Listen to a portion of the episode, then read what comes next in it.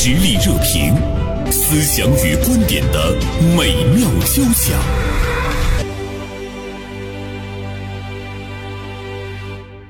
近日呢，一个名为“五个博士”的品牌因为电梯广告火了。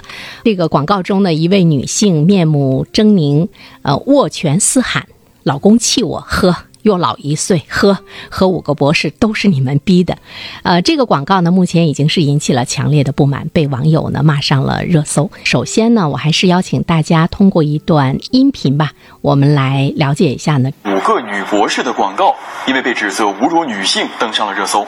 那据网友晒图，在许多高楼电梯中播放的这则广告内容令人不适，不但不尊重女性，还疑似贩卖容貌焦虑。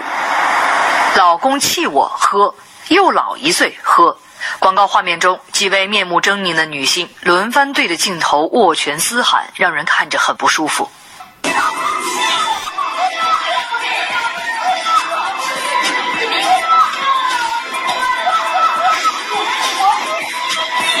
据中国新闻网五月十三日报道，胶原蛋白饮料品牌五个女博士广告被质疑侮辱女性。五个女博士广告中的女性面目狰狞，老公气我喝等广告语，引起不少网友的强烈反感。五月十二日，针对五个女博士的广告争议，北京市市场监管部门已对此进行立案调查。根据国家企业信用信息公示系统信息，该公司成立于二零一九年，法定代表人为江燕飞。该公司共有一个历史风险和二百二十个周边风险。其官网宣传的五个女博士中，只有一人直接持股北京青岩，王雨辰、陈媛媛仅通过关联公司间接持有北京青岩的股份，占比十分小。持股百分之四十一点九三的江燕飞，即为五个女博士之一的江俊，也就是说，操盘的只有一个博士。五个女博士曾以北京大学、北京大学医学部及相关专家教授的名义为其产品进行宣传，北京大学医学部发布声明打假。五个女博士旗下产品并无保健食品备案，产品包装上也标志执行 GDP 三一三二六植物饮料食品标准，但其在各类传播中不断强调产品美白、解决皮肤松弛等功效，虚假宣传。依据广告法第五十五条之规定，将面临广告费用三倍以上五倍以下的罚款，或二十万元以上一百万元以下罚款，严重情。写的可吊销营业执照。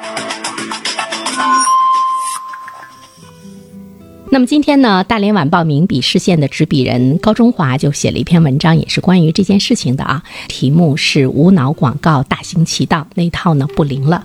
啊，中华，中午好。呃，大家好，袁生好。嗯，今天呢，我们还邀请了呃，我们大连新闻传媒公司的副总张小雷做客呢直播间，一起呢加入到我们的讨论中。小雷，中午好啊！你好，袁生好。小雷一直呢是在这个媒体广告的这个领域呢驰骋多年，也是见识多广，所以今天呢也跟小雷一起来聊聊呢这件事儿。首先，我想问一下中华啊，当你看到这个广告的时候，你什么感觉？真的像？很多的老百姓看到这个广告时的那样很震惊吗？呃，倒也没有那么震惊，但是确实会有不适感。哦，不适感在哪里呢？不适感就是面目狰狞。嗯，其实我一直觉得啊，女性都应该是美好的。嗯，那么在这，但男性也应该是啊。是。但是突然出来一个这么狰狞的，嗯，呃，五个博士在那儿声嘶力竭的喊，呃，我就有点烦。嗯。啊，有点烦。我也不知道，就是他这个和他最后要达到这个目的是啥？但我作为一个普通的老百姓，嗯，我对胶原蛋白也没也没有什么感觉，就是突然看见这么一个东西，嗯，很闹很烦，就这个感觉。嗯嗯，现实生活中见过女博士吗？不多，见过啊。嗯，有狰狞的吗？跟我。接触的时候，我觉得都很好啊，人家是知性 女性的代表，嗯，呃，即使有那样比较熟的，说话比较随意的，嗯，但是还是有知性在那做底蕴的，嗯，我觉得不会这样吧？当然了，他们最真实的那面，我不知道这个广告会不会把女博士的最真实的一面体现出来了，但我觉得，嗯，从概率学上来说，它展现的也一定是极特殊的案例。嗯，如果有女博士的老公正在收听我们节目的话，不妨也参与进来啊。呃，女博士们会真的有这样的一面吗？其实我觉得人都是多面性的啊，既是这个既有它的社会性，其实呢也有它的那个自然性，也是呢需要有的时候需要放松一下。但是不是说我们一定要在呃所谓的这个广告中，其实它也是一个公众的媒体了。这种夸大呃这种绝对的这样的一种夸大宣传，似乎呢是真的是加重了我们对女博士的那样的一个一个负面的印象啊。呃，小雷，你看到这个广告的时候，你是什么感觉？嗯，其实我可能感觉没有像普通公众这么强烈哈。啊，嗯嗯，因为就是在很嘈杂的一个广告环境下，可能有的广告，呃，为了所谓博眼球哈，他会做出一些很很特别的一些举动。但是要从广告本身上来讲，其实它“五个女博士”是一个名称，但是呢，呃，就是说我们在界定一个广告是不是呃。的对一些所谓良好风尚啊，或公共秩序有没有一些影响的这个界定上，首先就是他可能说胶原蛋白是另外一回事儿哈，但是如果说女博士，就是博士本身，它是一种挺美好的呃一种学历的一种象征，但是给他在博士前面加一个女博士，而且产生一些联想，可能本身在广告播出规范上就是一些。会容易引起所所谓叫性别歧视的这样的一种概念，嗯，但是我觉得他可能这个广告的初衷就是单纯的太多的考考量的，就是从我可能尝试从事这个工作的角度，我我第一个想到的就是他太想博出位了，太想抓就是流量经济了，把这个经济想的太多了，嗯，可能嗯。反倒就是从社会反馈来看，它是反的。就是如果像刚才华中华说的，就是有一个这样的人群，他的所谓目标人群产生了不适感的话，那就完全违背了广告正常传播的一种目标。对。就是反而呢是达到一个相反的效果。那我知道小雷呢是一直是在传媒公司啊，呃，其实有很多的广告呢要在我们的这个新闻传媒集团的各大媒体上播出，呃，是要通过你们那一块的，是你你是要看一下的。那这个中华呢是在我们的这个新媒体这一方，就是呃我们。新闻传媒集团有很多的公众号，那么大家都特别的喜欢，有的点击量都是十万加等这样的。那当然也会引起呢广告商的这样一个关注啊。所以呢，我也特别想问一下，就是你们回归到你们自身的那个职业本身的话，假如说这样一个广告到了中华那儿，当然从公众号的角度上来讲的话呢，它它有的时候可能是一个一个画面或者是一个图片的那样的一个呈现。完了之后呢，会对中华说，这个广告在你们那儿投入，你们会有多少多少钱？比如说一天你们就可以挣到十万块钱。对于中华来讲，你会不会让这样的广告在你的在你的公众号上给它刊播出来？这个问题问的很有挑战性啊，很有挑战性。嗯，我们和小雷他们呢是两个不同的一个一个程序当中两个不同的位置。对啊，首先呢，这个广告的合法性是由他们来把关的。哦，我们会对合理性提出我们的意见。嗯。我们这块主要针对的合理性、合理合法性是由他们来把关。嗯，就是合理性，我们会提出。你这个合理性都是哪些方面？比如说，我们认为这个广告，嗯，这么发出去，会引发普遍的不良反响，我们就会提出我们自己的意见，说这个。但是它也会影响到你这个月的奖金。是，所以我们只提我们的意见。嗯，我们不会，除非我们坚决的认为。这个稿件发出，这个呃内容发出来之后，会引起非常严重的后果。嗯，否则的话，就是仅就合理性而言，因为合理性它是理解不同的，对，甚至它是一个道德呀、职业的那样的一个一个标准，又它跟法律又不发生冲突。它也没有一个非常量化的硬性的标准。嗯嗯哦。每个人理解的角度是不一样的，我们会会提出来说这个不合适，建议做修改。哦，之前我们也会有修做到一些，也有吗？视频类的有啊，对，视频类的内容，我们就对其中的内容提出了意见。嗯，那他们有改？一开始对方是不认可的，嗯，那我们反复声明，说这个我们认为问题很大，嗯，最后他们做了删除，把这部分内容做了删除，删除是。但广告继续还是要在你们那儿投，只不过是他做了调整。对他要做调整。所以说呢，就是从这个我们其实是搭建了一个平台，那么从平台方的这个角度上来讲，如果我们有比较理性的或者是比较敏锐的那个那个社会感知力的话，其实可以对这样的广告进行一些矫正的啊。所以我觉得中华你们还是蛮勇敢的，在我们现在那么需要渴望大量的吸收广告量的状态之中，也是遇到了比较好的合作商家合作方啊，他们能够听进去意见，嗯也有不少是听不进去意见的。嗯，说你要是不同意呢，我们就如何如何。哦啊，威胁，但是因为第一，他他已经拿到了广告的批文嘛，对不对对也通过了我们相关部门的这种合法性的审核。对，剩下的说，就是能不能够说服对方，嗯他就存在一个沟通方式和理解的问题。嗯，不是说你说的全有道理，他就一定能接受。嗯我们认为我们的道理是百分之百的，嗯可从他的角度讲，他是因为只有百分之二十。嗯，可这个你又没法强行让对方接受你的意见。嗯啊，嗯，所以。如果是你们不稍微把一下关的话，那他就会呈现在公众面前。所以说，问题的焦点又集中到了那个呃小雷那儿。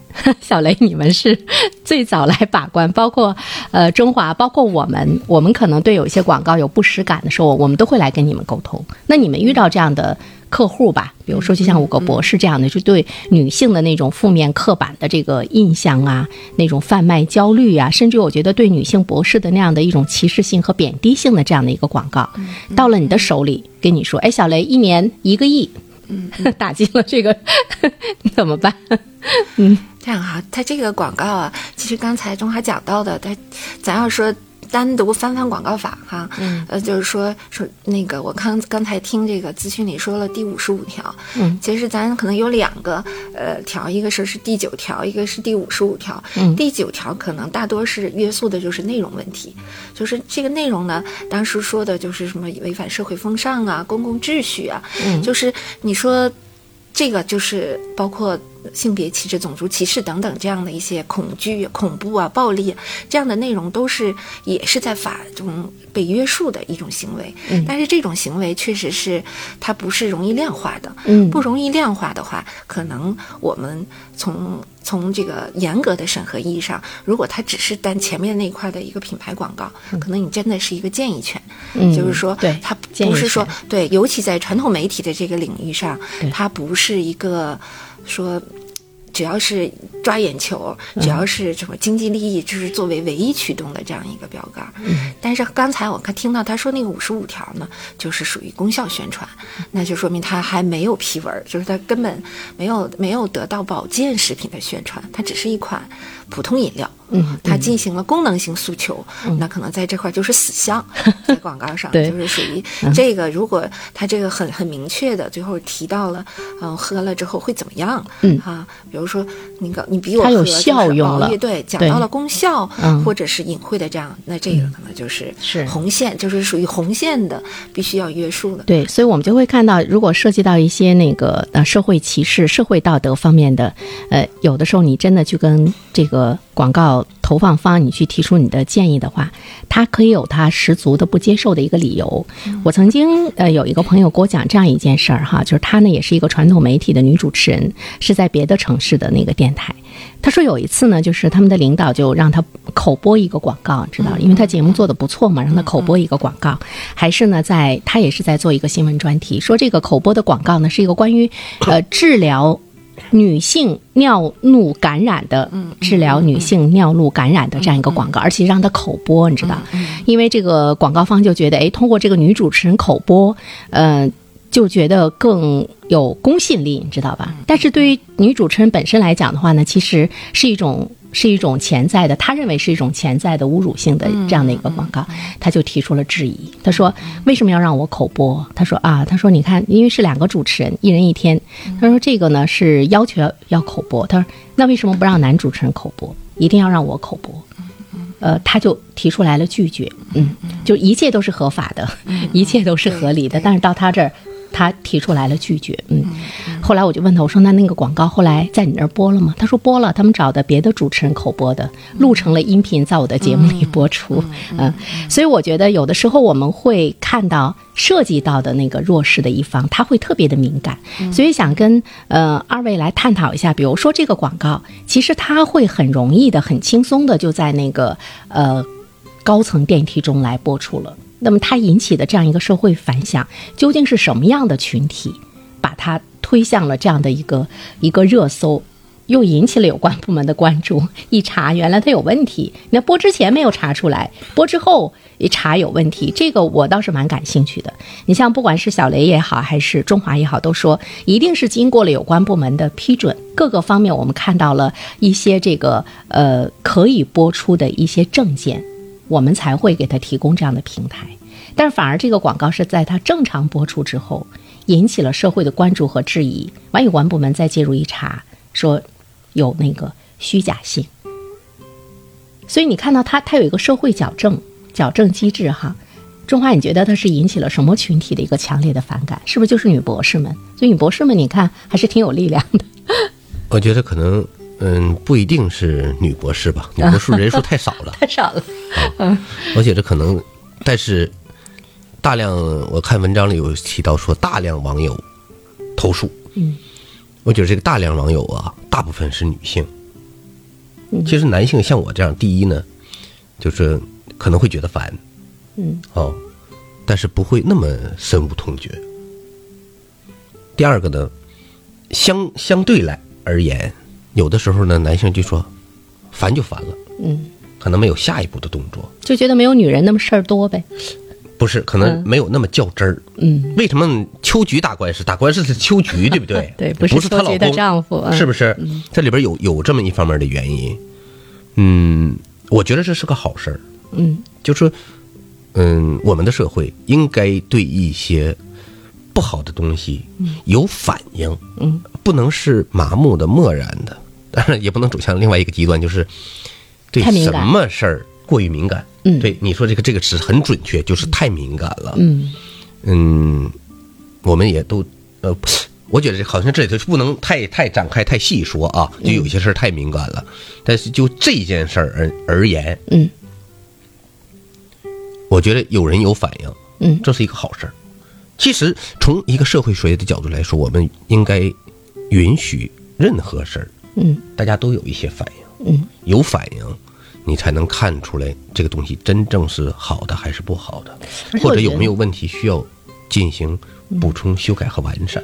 有反应呢，也说明我们这个社会呢不是麻木的。对，嗯，就是对公众的这个意识，我们现在会看到有很多在我们，比如说在官方、在媒体，再有一些相对比来讲呢，你会觉得就是它有那个有权利的一方，我可以这么来说，他认为合理合情的事情。但是，真的，你投放到那个公众的呃眼界里的时候，公众其实他有一个审判的权利。比如说，他在看到、听到的时候，他会有一个反应，之后呢，他会去矫正。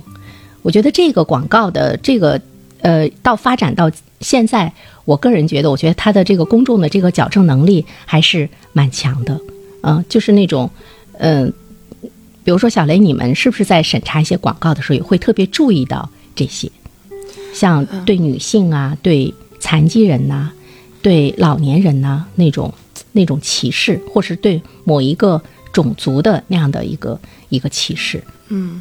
这个对，在其实，尤其在传统媒体上，比方说性别歧视、种族歧视，包括宗教，嗯，这个可能是在擦边上很难以界定他的价值观和立场的时候，通常咱们是先否定，嗯，啊，再修改，这个都不是商榷的一个一个范畴了，嗯。但是像你说这条广告吧，可能我觉得它是一个综合的一个元素变成的哈，比如它是首先它有。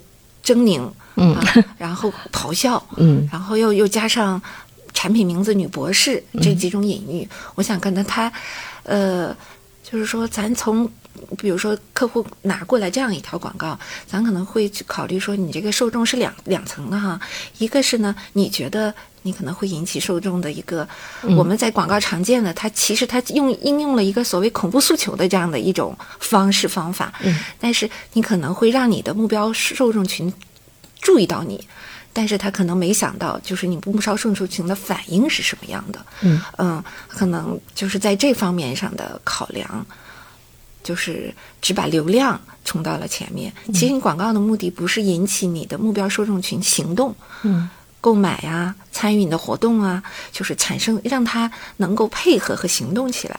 但是他可能第一层，如果社会上一个人可能产生了反感，他通用借助了这个自媒体的力量，然后提出了异议，得到了广比较大叫普普遍网友得到了一个群体的一个共反应的话，那就说明他在这个是在这个情绪这个对对接上，让他的目标受众产生了逆向的不好的思维。让其实你看它的这个广告呢，它叫呃五个博士哈。嗯其实我们想一想，就是它的这个创始人就是博士，甚至于就是那那五个人的确呢就是博士。呃，我们看到他们的形象，就是对外的的宣传他们公司内部的这个人员的形象，这些女的还是很知性、很优雅，她符合我们大众的那个印象中的那个女博士的那个感觉。为什么恰恰是这样的五个女博士，她们创造出来的，又跟博士的这个日常有关系的这样的一个广告，就让人大跌眼镜？为什么要丑化自己呢？中华？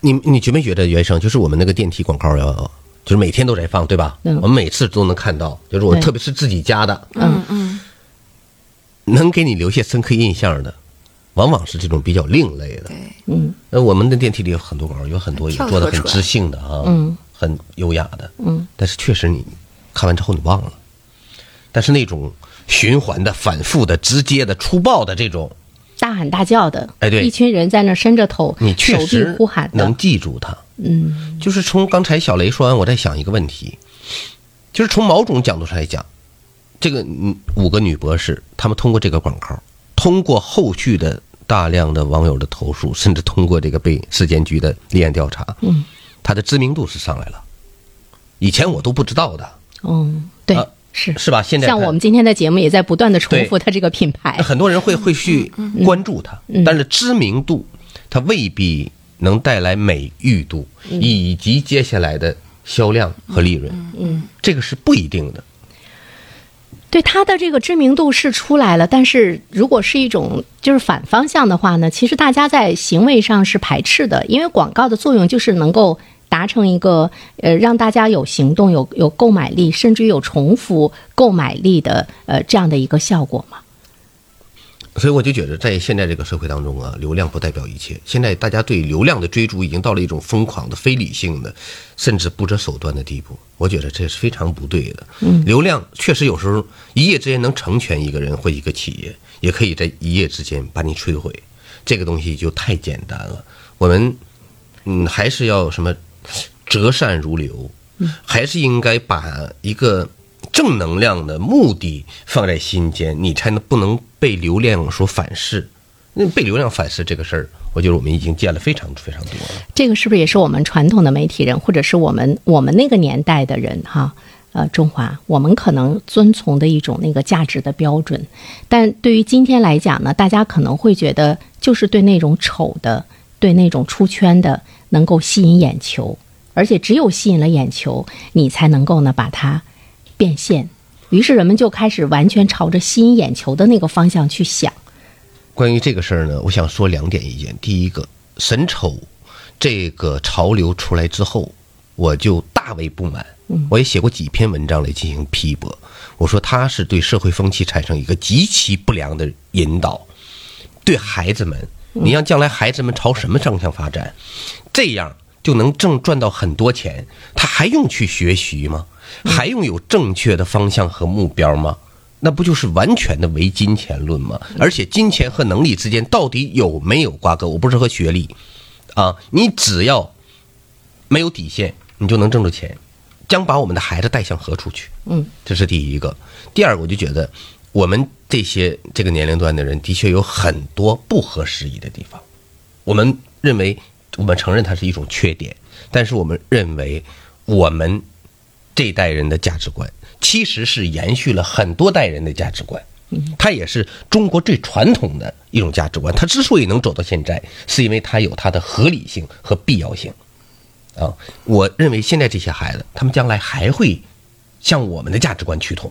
嗯，因为它不是向我们，而是向正确的趋同，而这也是绝大多数人将来的必然的选择。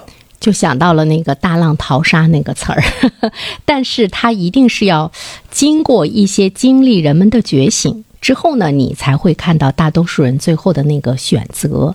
择善从流哈，好，这样的一段片花广告之后呢，我们再来呢继续聊这个话题。